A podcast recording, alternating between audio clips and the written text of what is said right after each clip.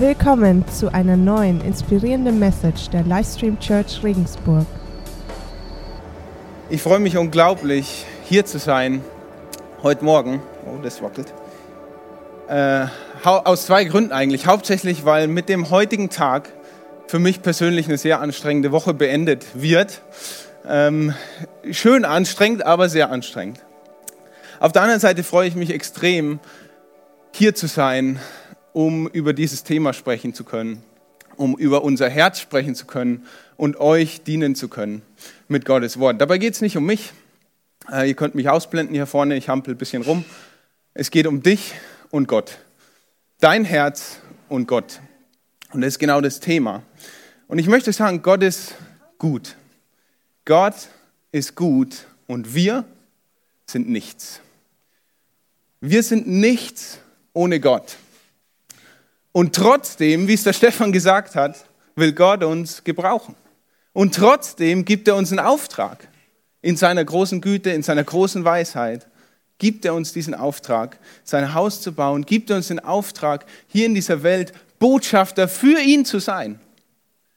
Und das kann er tun, weil er unser Herz, weil er dein Herz ausbauen möchte und ein anderes einbauen möchte, weil er unsere Herzen transformiert. Gott kann uns nicht gebrauchen mit unserem egoistischen, selbstzentrierten, sonst was Herz, sondern Gott braucht ein Herz, das zulässt, dass wir gebraucht werden. Gott braucht ein, kann, oder kann ein Herz gebrauchen, das sagt, nicht was ich will, sondern was du willst. Das passiert. So ein Herz kann Gott gebrauchen und ich sage es euch, Gott liegt alles daran und er tut alle oder hat alles dafür getan, damit es möglich ist. Er sehnt sich nach nichts anderem, dein Herz umgestalten zu können, dein Herz so einzubauen in dich, dass du von ihm gebraucht werden kannst. Das ist sein größtes Anliegen und deswegen ist es auch mein Herzensanliegen, heute darüber zu sprechen, über dieses Herz. Und sieh es heute mal wie so eine ja, Statusermittlung. Vergess dein Nachbar links und rechts neben dir, vergess mich hier vorne, du und dein Herz. Ja? Jetzt sage ich nicht, dass du dich um dein Herz drehen sollst, sondern ich sage dir, schau mit einem ehrlichen Blick auf dein Herz, während ich hier vorne rede und nutz diese Gedanken, nimm sie einfach mit und guck auf dich, wo stehst du mit deinem Herz. Und diese Statusermittlung von unserem Herz, die wollen wir an einem Beispiel durchführen. Äh, in der Bibel lesen wir viele Geschichten, Begegnungen mit Jesus und auch heute wollen wir uns so eine Begegnung, wo eine Person Jesus begegnet ist, anschauen. Und ich lese es euch vor aus der Bibel ähm, im Lukas-Kapitel. Ihr könnt aufschlagen, das Evangelium von Lukas, Kapitel 19, Verse 1 bis 10. Das trägt die Überschrift Zachäus, der Oberzöllner. Und er ging hinein und zog durch Jericho. Und siehe, da war ein Mann mit Namen Zachäus genannt, und er war ein Oberzöllner und war reich. Und er suchte Jesus zu sehen, wer er sei, und er konnte es nicht wegen der Volksmenge, denn er war klein von Gestalt. Denn er sollte dort durchkommen. Ah, stopp. Er war klein von Gestalt und er lief voraus, stieg auf einen Maulbeerfeigenbaum, damit er ihn sehe denn er sollte dorthin durchkommen. Und als er an den Ort kam, sah Jesus auf und er blickte ihn und sprach zu ihm, Zachäus, steig eilends herab, denn heute muss ich in deinem Haus bleiben. Und er stieg eilends herab und nahm ihn auf mit Freuden. Und als sie, sah, als sie es sahen, murrten alle und sagten, er ist eingekehrt, bei einem sündigen Mann zu herbergen. Zachäus aber stand und sprach zu dem Herrn, siehe Herr, die Hälfte meiner Güter gebe ich den Armen. Und wenn ich von jemand etwas durch falsche Anklage genommen habe, so erstatte ich es vierfach.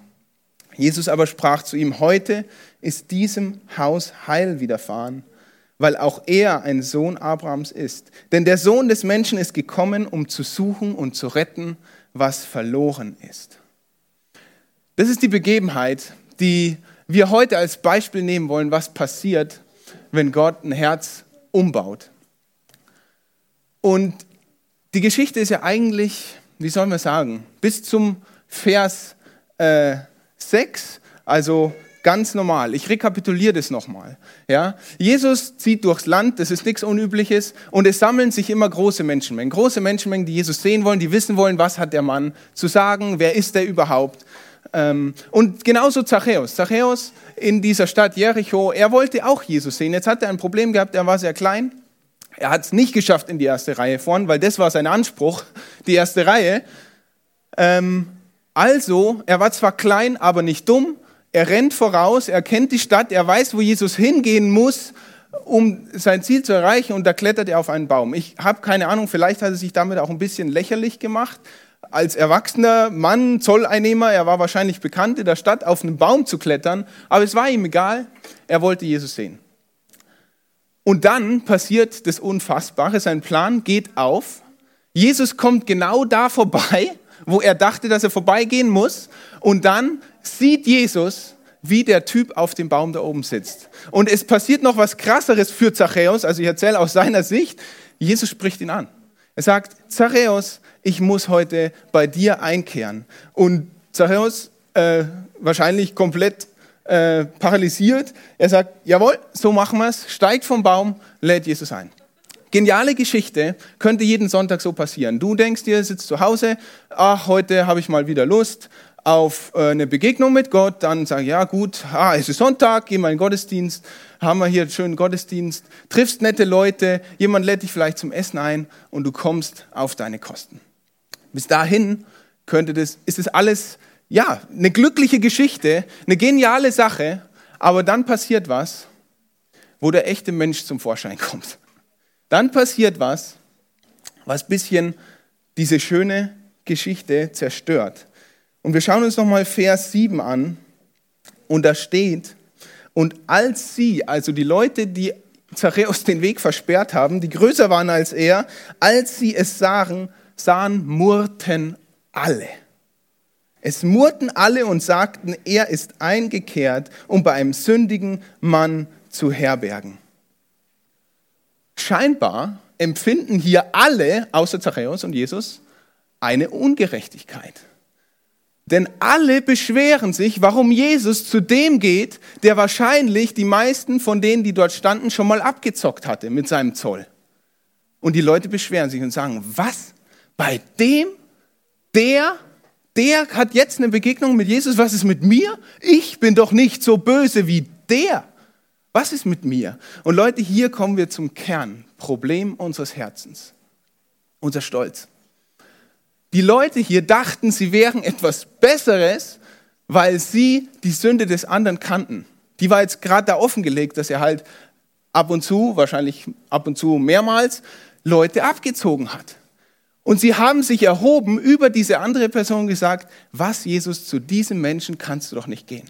Er ist doch Sünder. Siehst du das nicht? Und sie denken, sie sind besser als Zachäus und haben diese Erwartungshaltung, dass Jesus es auch sieht. Schau doch mich, schau Jesus, schau mich an. Ich bin doch, ich stehe hier in der ersten Reihe, ich stehe schon hier seit 6 Uhr in der Früh, bis du kommst und dann der Typ versteckt sich am Baum, der sündigt und zu dem gehst du jetzt hin. Und Leute, das Problem ist nicht, dass wir Sünder sind, sondern das Problem ist, dass wir behaupten, keine zu sein. Das Problem ist nicht, dass wir Sünder sind, sondern das Problem ist, dass wir behaupten, keine zu sein. Entdeckst du dich in der Menschengruppe? Ich bin doch nicht so schlimm wie der andere. Ich bin doch nicht der, der andere abzockt. Jesus ist gestorben für unsere Sünden. Er ist gekommen, um zu retten, was verloren ist. Er ist gekommen zum Sünder. Und wenn wir sagen, wir haben keine Sünde, weißt du, was wir machen? Wir schließen uns aus aus diesem Rettungsangebot. Wir kicken uns selber hinaus und sagen, Jesus, für mich brauchst du nicht sterben. Für mich, ich pack das alleine. Ich, ich bin gut genug. Und das ist das Hauptproblem, der Stolz unseres Herzens, der uns daran hindert, Rettung zu erfahren. Leute, ich werde heute leidenschaftlich, weil das ist ein Thema, das, wow, es brennt mir schon seit langem auf dem Herzen. Und, und ich möchte euch vorbereiten auf diese Serie, wo es um unser Herz geht, wo es darum geht, dass Gott uns gebraucht und er kann nicht jeden gebrauchen. Gott kann nicht jeden gebrauchen. Wusstest du das? Ein Mensch mit stolzen Herzen kann er nicht gebrauchen. Wie ist dein Herz? Wie stolz ist dein Herz?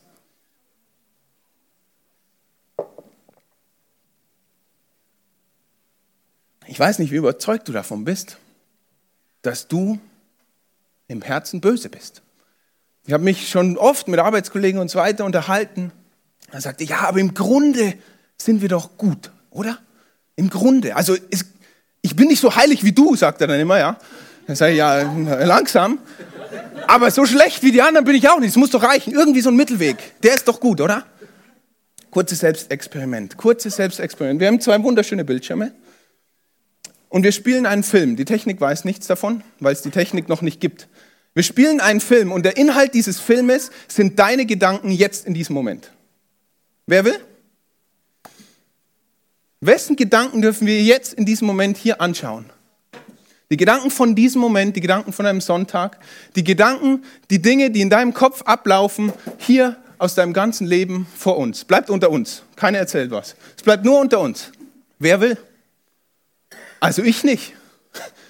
Wenn meine Gedanken, die jetzt in dem Moment laufen, hier auf diesem Bildschirm vor euch, ich würde in Grund und Boden versinken. Ich würde hier rausrennen. Ich würde euch nie wiedersehen wollen.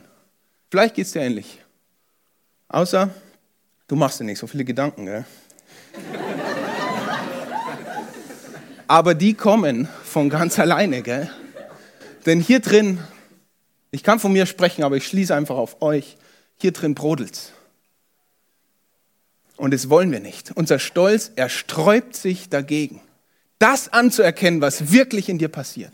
Und jetzt wären es nur deine Gedanken. Und wir würden vor Scham davonrennen. Und das Witzige ist, hey, das wird gezeigt vor allen Menschen, die genauso schlimm sind wie du. Deren Film genauso ausschauen würde wie dein Film. Vor denen würdest du im Boden versinken, vor denen würdest du wegrennen und du weißt, dass ich recht habe weil, weil du sie nie wieder sehen willst, weil sie deine Gedanken gesehen haben. Was ist deine Reaktion, wenn Gott deine Gedanken sieht? Was machen wir dann? Auch wegrennen? Leute, wir sind Meister im Tarnen und Täuschen. Ist der Grund, warum wir hier so schön zusammen sein können. Weil eben keiner deine Gedanken sieht. Ja? Aber Gott, oh, er sieht deine Gedanken. Und es sind nur deine Gedanken. Es ist nicht mal ein Wort oder eine Tat, die du getan hast sind deine Gedanken, die schon komplett, komplett daneben sind. Aber wir sind doch nicht so schlecht wie die anderen. Und damit kicken wir uns ins Aus. Damit sagen wir, Jesus, ich bin nicht verloren und ich kann nichts mit deiner Rettung anfangen. Und ich brauche deine Rettung nicht. Jesus hat gesagt in Johannes 3,18, ich möchte es gern lesen, wer an ihn glaubt, wird nicht gerichtet. Wer aber nicht glaubt, ist schon gerichtet, weil er nicht geglaubt hat an den Namen des eingeborenen Sohnes Gottes. Wer an ihn glaubt, wird nicht gerichtet. Eines Tages stehen wir vor Gott. Und dann gibt es nur zwei Dinge. Dann gibt es entweder der Name des Sohnes steht über deinem Leben oder er steht nicht über deinem Leben. Dann gibt es nicht, ich habe mich doch bemüht. Ich war doch im Gottesdienst. Ich habe doch versucht, Gutes zu tun. Das gibt's nicht. Es steht, wer an ihn glaubt, und wir werden nachher noch sehen, was Glauben heißt, wird nicht gerichtet. Wer aber nicht glaubt, der ist schon gerichtet. Seht ihr, das Leben hier auf dieser Welt ist relevant. Weil wie, wie kann da stehen, der ist schon gerichtet? Naja, wir haben uns selbst das Gericht gesprochen, weil wir nicht geglaubt haben an den Sohn. Weil wir nicht gesagt haben, ja, ich brauche Rettung. Weil wir nicht unseren Stolz rausgekickt haben. Und weinend zu unserem Herrn Jesus Christus gekommen sind und gesagt, nimm mir diesen Stolz, ich bin verloren, ich bin schlecht und ich will das nicht mehr sehen, denn du kannst mich retten. Der ist schon gerichtet, weil er nicht geglaubt hat an den Namen des Sohnes. Weil wir nicht auf unsere Knie gefallen sind in diesem Leben, wo wir jetzt leben und anerkennen, welchen Stolz wir in unserem Herzen tragen. Und glaubt uns, glaubt mir, du kannst Gott nicht tarnen und täuschen. Uns schon, mich schon. Wir können hier Lobpreis machen. Du kannst in der Kirche dienen. Du kannst alle Dinge tun und jeder denkt, krass, was ist das für ein Typ? Aber Gott kannst du nicht täuschen. Vor Gott kommt es drauf an, auf was hast du gesetzt in deinem Leben? Auf dich oder auf die erlösende, die rettende Kraft Jesu Christi? Lies mal Galater 6, Vers 7 und 8. Da steht's wortwörtlich. Irrt euch nicht. Gott lässt sich nicht verspotten, denn was der Mensch sät, das wird er auch ernten. Denn wer auf sein Fleisch sät, wird vom Fleisch Verderben ernten. Wer aber auf den Geist sät, wird vom Geist ewiges Leben ernten. Wieder zwei Dinge. Zwei Dinge. Du kannst auf dich säen, auf deinen Stolz, auf deine Unabhängigkeit, auf das, was du erreichen kannst. Ich will niemand über mir haben, kennt ihr das? Ja? Oder du kannst auf den Geist säen und sagen, oh Gott, wer bin ich, dass ich irgendwas vor dich bringen würde? Wer bin ich, dass ich irgendwie irgendwas Gutes produzieren könnte, was dir gerecht wird? Erlöse mich, rette mich. Ich kann's nicht. Wie viel sind wir in dieser Buße? Wie viel säen wir auf den Geist und wie viel auf unser eigenes Können und Tun und Machen und tarnen und täuschen. Wir verarschen uns selbst damit. Bei Gott gilt das Prinzip der Ernte. Was der Mensch sät, das wird er ernten. Lass uns auf den Geist säen. Und das, damit meine ich, lass uns auf diesen Glauben, auf diesen Namen Jesus Christus säen. Lass da dein Leben draufbauen. Das ist alles, worauf du festhalten kannst, wenn diese Erde mal wankt und schüttert. Was ist jetzt Glauben? Was ist jetzt Umkehr? Und was ist mit Zachäus passiert? Lass uns doch mal in den Text reinschauen. Zachäus war mit Sicherheit kein Stück besser in seinen Gedanken als die anderen Menschen. Wir wissen sogar eine offensichtliche Sünde von ihm, nämlich dass er eben andere abgezockt hat und betrogen hat. Das wissen wir, so war er. Und das ist ja auch der Grund, warum sich die Leute aufregen, weil sie seine Sünden kannten aber Jesus sagt, ich will heute bei dir essen. Was sie dort gesprochen haben, ob sie gesprochen haben, um was das es ging, wir wissen es nicht, aber wir wissen den Zustand von Zachäus nach dieser Begegnung. Und es ist im Vers 8. Und da macht Zachäus folgende Aussage. Er sprach zum Herrn, siehe Herr, die Hälfte meiner Güter gebe ich den Armen. Und wenn ich von jemand etwas durch falsche Anklage genommen habe, so erstatte ich es vierfach. Davor hat er die Leute abgezockt und jetzt gibt er den, die Hälfte seines Besitzes den Armen. Merkt ihr was? Es ist genau das Gegenteil. Die Taten, die er davor getan hat, die Sünde, die eine, die wir jetzt hier halt kannten, da, tu, da dreht er sich um und tut das Gegenteil. Die Bibel nennt es Buße. Die Bibel nennt es Umkehr, Bekehrung. Äh, Gibt es verschiedene Worte dafür. Und dann erstattet er auch noch den Leuten den er Unrecht getan hat. Und das, was hier passiert, das ist genau der Punkt, an dem Jesus uns haben will. Das ist genau die Voraussetzung, dass Jesus uns gebrauchen kann, dass wir umkehren. Umkehren von unserem Leben ohne Gott hin zu ihm, umkehren von unserem Stolz, der uns abhält, zu den Verlorenen zu zählen. Hey, für die Verlorenen ist Jesus gekommen, um sie zu suchen und zu retten. Nicht für die, die glauben, sie sind nicht verloren, denn ihr Stolz hindert sie vor der Rettung. Die Umkehr, das war eine der Botschaften schlechthin von Jesus Christus. Jesus ist gekommen auf diese Welt und er hat angefangen zu predigen, angefangen von der Umkehr zu sprechen. Markus 1, Vers 14 und 15 können wir lesen, Nachdem Johannes überliefert war, kam Jesus nach Galiläa und predigte das Evangelium Gottes und sprach, die Zeit ist erfüllt und das Reich Gottes ist nahe gekommen. Wer Reich Gottes mehr wissen will? Mini Bible School. Mir kommt es auf den nächsten Satz drauf an. Tut Buße und glaubt an das Evangelium. Jesus sagt, es ist ein Befehl. Er sagt, tut Buße und glaubt an das Evangelium. Das war die Botschaft, die Jesus für uns Menschen hat. Er sagt, tut Buße und glaubt an das Evangelium. Kehrt um. Kehr um. Von was sollen wir umkehren? Von deinem Leben ohne Gott. Kommt Gott in deinem Leben vor? Ist Gott in deinem Morgen? Ist Gott in deinem Mittag? Ist Gott in deinem Abend? Ist Gott in deiner Entscheidung? Ist Gott der, der dich zurechtweist, der dich diszipliniert, der dich lenkt und leitet? Ist da Gott oder nicht? Wenn Gott da nicht ist, ist es ein Zeichen, dass du verloren bist.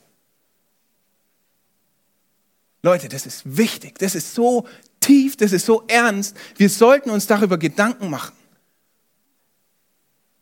Kehr um von deiner Unabhängigkeit. Ich kann keinen über mir haben. Ich bin selbstständig. Ach so? An was hältst du dich, wenn diese Welt mal zittern und beben wird? An was hältst du dich fest, wenn du vor Gott stehst? Dann sagst du, wo, wo hältst du dich fest? Wo, wenn nicht auf dem Namen von Jesus Christus?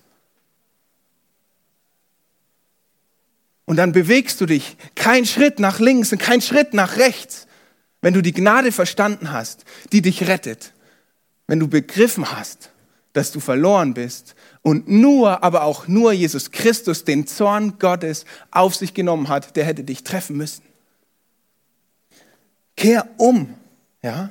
Lass die Hoffnung, die, durch, die du in dich selbst hast, lass sie einfach los. Vergiss es. Es gibt einen, in den du Hoffnung haben kannst, er ist Jesus Christus. Kehr um von den Kompromissen in deinem Leben. Du bist hier im Gottesdienst, du hörst so eine Botschaft, du kennst das Evangelium und dein Leben am Montag und Dienstag und bis zum nächsten Samstag ist voll von Kompromissen und Sünde. Was ist los?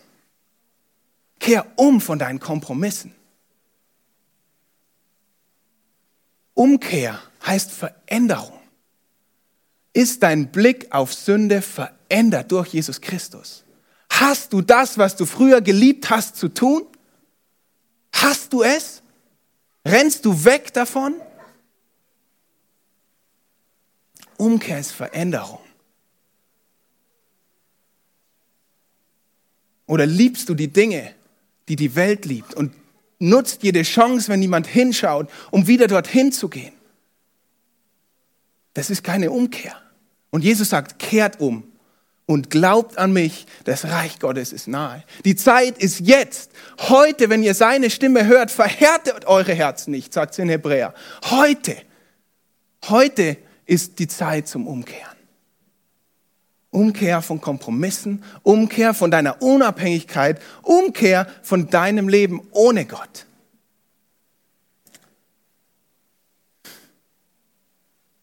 Christsein ist kein Accessoire, das wir tragen am Sonntag und anderen christlichen Events. Und wie schaut deine Woche aus? Wie schaut dein Leben aus? Wo ist Gott in deinem Leben? Meine Frage an dich heute ist, bist du bereit für Umkehr? Bist du umgekehrt? Und die Worte, die Jesus sagt hier zu der Menschenmenge, wo er sagt, kehrt um und glaubt an mich, das ist in einer Zeitform geschrieben, das beschreibt einen Startpunkt und eine fortlaufende Handlung. Ich war in Deutsch nie so gut, deswegen habe ich so ein dickes Buch und da steht es drin, dass das diese Zeitform ist. Und deswegen sage ich auch nicht, wie die heißt, müsst ihr selber nachforschen ein Anfang und eine fortlaufende Handlung. Du kannst nicht sagen, ich habe Buße getan, ich bin umgekehrt im Teenkreis und jetzt lebe ich ein Leben wie die Welt. Kehrst du immer noch um? Über, überkommt dich immer noch das Gefühl äh, von, von der von dem, ja, wie soll man sagen, von dieser Bosheit, erkennst du immer noch, was in deinem Herzen abgeht und rennst du immer noch zu Gott? Weißt du, wenn wir gehen mit Jesus Christus, wenn wir gehen mit Gott, dann bekommst du eine immer tiefere und tiefere und tiefere Einsicht und Erkenntnis darüber, wie weit du denn von Gott entfernt wärst ohne Jesus. Und dann musst du sagen, oh, das ist ein depressives Leben, sowas will ich aber nicht leben. Und dann sage ich, nein, in keinster Weise. Je tiefer und tiefer deine Erkenntnis über deine abgrundtiefe Bosheit ist, desto größer und größer und größer wird deine Erkenntnis von der Rettung und Gnade und Güte Gottes über dein Leben. Und je mehr du begriffen hast, wie groß die Güte Gottes in deinem Leben ist, desto mehr wirst du entdecken, was du ihm noch bringen kannst und wo du wieder umkehren kannst und wo du mehr und mehr ihm nachfolgst. Und je mehr du wieder verstehst, wo du Baustellen hast und wo Gott dich verändern will, desto mehr begreifst du seine Güte und Gnade über dein Leben. Es ist kein Kreislauf der Depression. Es ist ein Kreislauf der, der Erkenntnis über die Größe und Liebe und Gnade Gottes, die er für dein Leben hat. Wenn du begreifst, von was du gerettet bist. Es gibt nur eine Bedingung, eine Voraussetzung. Du musst checken, du musst kapieren, dass du gerettet werden musst. Und dein Stolz ist dagegen. Dein Stolz ist dagegen. Und, und da kannst du nur eins tun, fleh Gott an. Fleh Gott an, dass er dich berührt, dass er dich überzeugt, dass er dich überliefert, dass du in diesen Schmerz, Leute, wisst ihr was, es tut weh. Es tut weh zu sehen, wie schlecht ich bin. Und da müssen wir hinein. Genau da müssen wir hinein. Und wir gehen nicht alleine, wir gehen mit Jesus Christus dort hinein. Aber unsere Bequemlichkeit, die will da nicht hinein. Aber um die Güte und Gnade in unserem Leben zu begreifen und zu erfahren, müssen wir diesen Schmerz erfahren. Müssen wir dem in die Augen schauen, wer wir wirklich sind. Wo wir wirklich versagen und es nicht gut reden. Und Stefan hat den Vers letzten Sonntag gebracht. Ich habe ihn jetzt nicht am Screen, aber es ist, boah, er sagt, ein, es ist der Schmerz, den Jesus will für uns, ist ein Schmerz, der uns zur Umkehr leitet. Lies nach im 2. Korinther, Kapitel 5, sage ich einfach mal, keine Ahnung. Stefan, lies, äh, oder Kapitel 3, lies nicht ab 5, sondern lies ab Kapitel 1, ist egal. Dann kommst du auf jeden Fall, kommst du auf jeden Fall drüber. Bist du bereit für Umkehr? Und das Team kann schon mal nach oben kommen, bevor ich jetzt schließe. Du kannst jetzt hier sein und es hören und du gehst nach Hause und dein Leben geht weiter wie bisher. Und du lebst in deinen Kompromissen und du lebst in der Überzeugung, dass du gut bist und du lebst darin, dass du denkst, du bist unabhängig und stehst als Herr über dein Leben und blendest aus, was kommen wird. Dann muss ich dir sagen, du bist, du kannst nicht gerettet werden. Noch nicht, noch nicht. Dein Stolz steht noch zwischen dir und Gott. Wenn du aber hier sitzt, und hör mir gut zu, wenn du hier sitzt, gekränkt, verletzt in deinem Inneren, dich fragst, Gott, kannst du mir jemals vergeben für die Sünde, die ich getan habe? Du den Film von deinen Gedanken innerlich vor dir siehst, oh, ich habe gute Botschaft für dich. Oh, für dich ist die Gnade und Güte überreich, überreich vorhanden. Du musst nicht allein bleiben in dem Schmerz. Du musst nicht. Du bist gerettet, wenn du annimmst, wenn du umkehrst und zur Güte und Gottes rennst. Wirf alles, was du hast, auf ihn. Halt dich an ihm fest, an seinem Versprechen, dass wenn jemand Buße tut und umkehrt, ist er treu und gerecht, dass er ihm vergibt und dich erlöst. Kehr um. Kehr um von dem, was du getan hast. Und ernenne Jesus Christus als Herr über dein Leben. Nicht du, nicht dein Stolz, Jesus Christus als Herr über dein Leben. Lies sein Wort. Jesus sagt, wer meine Gebote hält, der ist, der mich liebt. Wow. Lies mal, was Jesu Gebote sind. Richte dein Leben nach ihm aus und kehr um. Starte den Prozess, wenn er nicht gestartet ist heute und lebe in der fortwährenden Umkehr, in dem fortwährenden Glauben an Jesus Christus als deinen Retter. Ich möchte jetzt noch für uns beten und danach singen wir zwei Lieder und dann ist der Gottesdienst auch schon vorbei. Und ich möchte, ich möchte, dass, wenn Gott in dir angefangen hat zu arbeiten, wenn du erkannt hast, da, da ist Sünde in meinem Leben. Wenn du deinen Stolz überwunden hast und da was losgeht in dir und du merkst, du bist verloren und du merkst, du brauchst Rettung durch Jesus Christus, dann ermutige ich dich und ich werde gleich auch dafür beten, bleib dran. Flieh zu Gott. Renne hin. Gott hat was in dir angefangen und es heißt, dass das Werk, das Christus begonnen hat, wird er auch vollenden in dir. Janspiel, ja. Das Werk wird er vollenden in dir. Du brauchst keinen anderen Menschen dafür. Du brauchst dich und Gott. Du brauchst deine Knie, auf die du fällst. Du brauchst deine Tränen, die du weinst, um vor Gott zu kommen und ihm dein Leben zu geben. Geh heute nach Hause wenn dich hier was bewegt hat und fleh ihn an. Wirf dich. Wie, wann hast du das letzte Mal geweint über deine Sünde?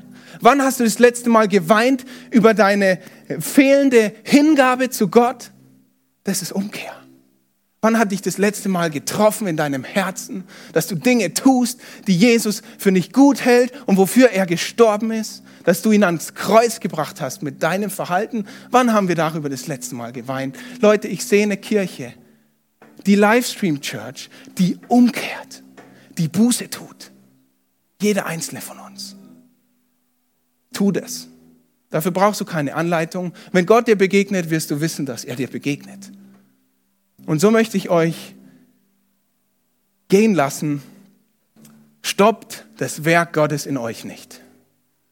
Stoppt das Werk Gottes in euch nicht. Und Jesus sagt, ich bin gekommen, um zu suchen und zu retten, was verloren ist. Ich möchte noch beten für uns. Vater im Himmel, über, überwinde uns, überliefer uns, zeig mir meine Sünde und treib uns in diesen Schmerz hinein, der uns zu deiner Güte leitet. Bring uns an den Punkt, wo wir erkennen, du bist der, auf den wir unsere Hoffnung setzen. Und dann frier uns ein, dass wir keinen Schritt nach links und keinen Schritt nach rechts gehen, dass wir nicht mehr weichen von dem Fundament, das du in uns legst, was deine Güte und Gnade ist. Überwältige uns mit deiner Liebe. Und für alle, die heute hier eine Begegnung mit dir haben, für alle, denen du jetzt hier begegnet bist, denen du ihre Sünde vor Augen gehalten hast, lass sie nicht mehr los. Kick ihren Stolz aus ihren Herzen. Eine Umkehr, eine Buße, eine Rettung ist dein Werk allein. Es geschieht nicht durch unsere Frömmigkeit, es geschieht auch nicht durch Taufe oder durch ein Gebet, es wir beten, sondern ein Werk das du in uns vollbringst. Und du willst dieses Werk in uns vollbringen. Mach uns bereit dazu. Mach uns bereit dazu. Und ich bitte dich, erschein du uns in deiner Liebe und deiner Gnade und deiner Herrlichkeit, sodass wir eine Offenbarung haben von dem, wer du bist. Und dass wir dir die Ehre geben, die dir gebührt und nichts anderes tun in unserem Leben. Amen.